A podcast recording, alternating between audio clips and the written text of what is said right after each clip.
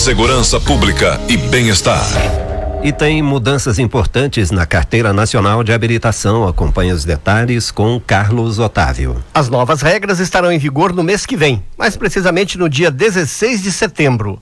As principais mudanças são a diminuição da carga horária das aulas, o fim da obrigatoriedade do simulador de direção na categoria B, aumento para 10 anos no prazo de validade do documento, aumento também para 40 pontos no limite da CNH, entre outros. Participa agora do Jornal de Vanguarda o delegado-chefe da Delegacia Regional da Polícia Civil em Varginha, Wellington Clér de Castro, que tem mais detalhes. Bom dia, delegado. Bom dia, Carlos Otávio. Bom dia a todos os ouvintes da Rádio Vanguarda. É um prazer falar com vocês. Carlos Otávio, dentre 15 mudanças que vai ocorrer na questão da Carteira Nacional de Habilitação, posso citar algumas delas aqui. Talvez a que mais tenha chamado a atenção é a não obrigatoriedade mais da utilização do simulador para as aulas. Foi um compromisso de campanha feito pelo presidente Jair Bolsonaro em que ele deixa de ser obrigado o uso do simulador nas autoescolas, né? Era obrigatório fazer 20 horas de aulas práticas no simulador e agora pela desobrigação, caso o aluno deseje fazer essas aulas, ele deverá pelo menos cumprir 5 horas no equipamento, se for da vontade dele. As horas de aulas também acabaram diminuindo de 25 para 20 horas práticas para quem quiser tirar a primeira habilitação da carteira B para carro. E a CNH, uma novidade, virá com chip, como um cartão magnético, como um cartão de crédito.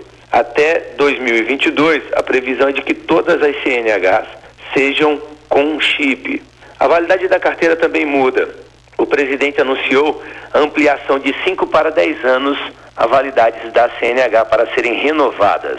No caso de condutores com mais de 65 anos, esta validade vai ampliar de 3 para 5 anos quando ela for renovada. Uma outra inovação também anunciada pelo presidente diz respeito ao limite de pontos na CNH, que hoje com 20 pontos o motorista fica temporariamente impedido de poder dirigir. Este projeto do presidente vai ampliar de 20 para 40 pontos o limite para impedir que o condutor conduza veículos com pontuações na sua carteira. Dentre outras questões também, está tratando dessa inovação a extinção da exigência do exame toxicológico para motoristas profissionais de ônibus, caminhão e veículos semelhantes na renovação de suas habilitações.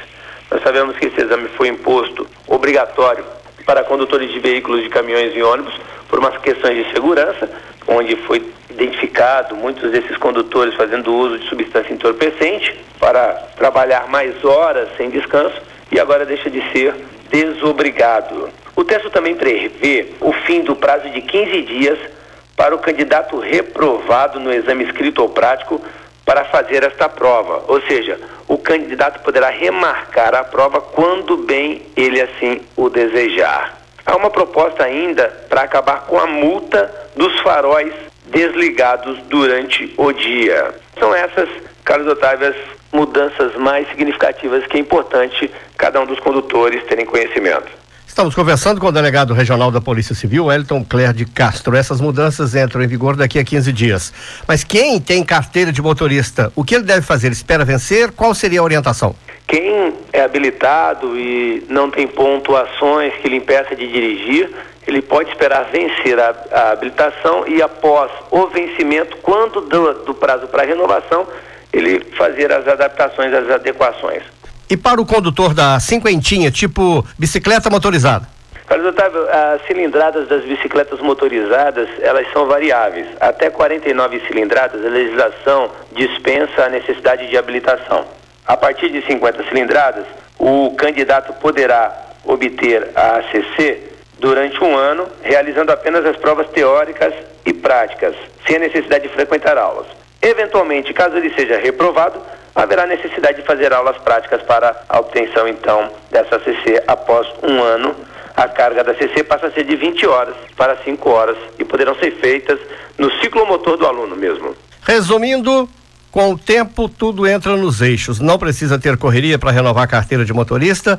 É apenas seguir a validade da carteira e comparecer na delegacia ou fazer pelo site a renovação. Exatamente, com muitas novidades que parecem favorecer bastante o candidato que deseja tirar a sua primeira habilitação ou renová-la. Conversamos com o delegado regional Wellington Cler de Castro, da Polícia Civil. Obrigado, delegado. Obrigado, Carlos Otávio. Obrigado, ouvintes. Tenham todos um bom dia. Jornalismo de vanguarda é aqui.